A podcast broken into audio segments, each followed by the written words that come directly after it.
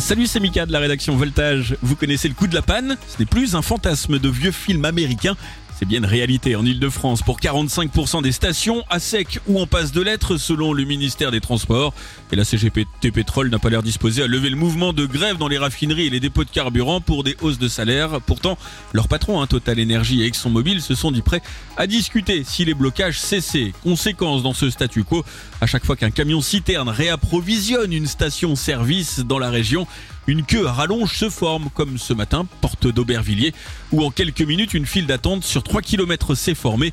Même constat pour ce lundi sur les communes d'Herblay, de Montgeron ou de Chelles pour ne citer qu'elles. Et du coup, beaucoup de franciliens avaient déjà perdu un peu de leur temps hier et surtout beaucoup de patience dans une quête effrénée à l'or noir.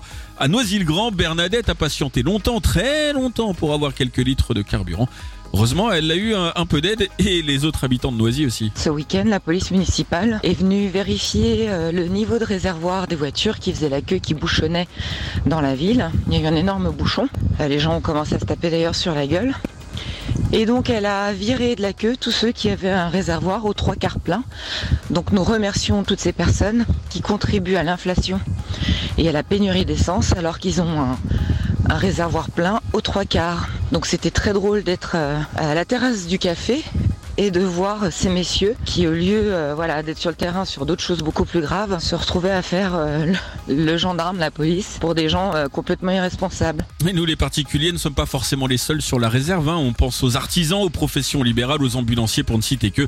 Face aux difficultés d'approvisionnement au carburant, la Confédération des petites et moyennes d'entreprises d'Île-de-France appelle d'ailleurs à trouver un accord au plus vite. Selon son président, hein, Bernard Cohen-Haddad, c'est la triple peine pour les entreprises avec les hausses exponentielles des prix de l'électricité, le prix du carburant qui reste raisonnable, mais aujourd'hui, ils n'y ont pas accès. Et puis pour les collaborateurs qui ont des métiers non sédentaires ou qui interviennent chez des clients, c'est une perte de temps. Et du coup, la triple peine, c'est le stress, l'angoisse et le manque à gagner. C'est pas gagné non plus pour les transports scolaires.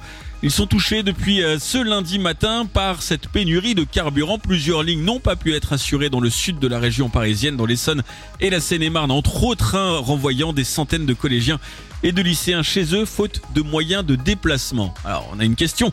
Comment faire pour remplir son réservoir sans avoir à- poser Trois jours de congé, quelques sites et applications figurent en tête des téléchargements depuis ce week-end comme Essence, Gazole, Nao, Essence Co, Gaspal aussi. Il y en a d'autres hein, évidemment, cette liste est, est non exhaustive. À chaque fois des cartes participatives pour tenter d'y voir plus clair et tout est dans le nom. C'est le mot participatif. Autant dire qu'à la vitesse où les réservoirs se remplissent une fois la station réapprovisionnée, vous n'êtes pas à l'abri de patienter longtemps, voire même de ne pas atteindre le pistolet de carburant avant la panne. Sachez enfin qu'à l'instant où vous entendrez ah lever de la grève, le carburant ne réapparaîtra pas comme par magie en quelques heures. Il faudra 8 à 10 jours selon les autorités pour remplir toutes les stations et retrouver un rythme normal. Au moins vous êtes prévenus. hein.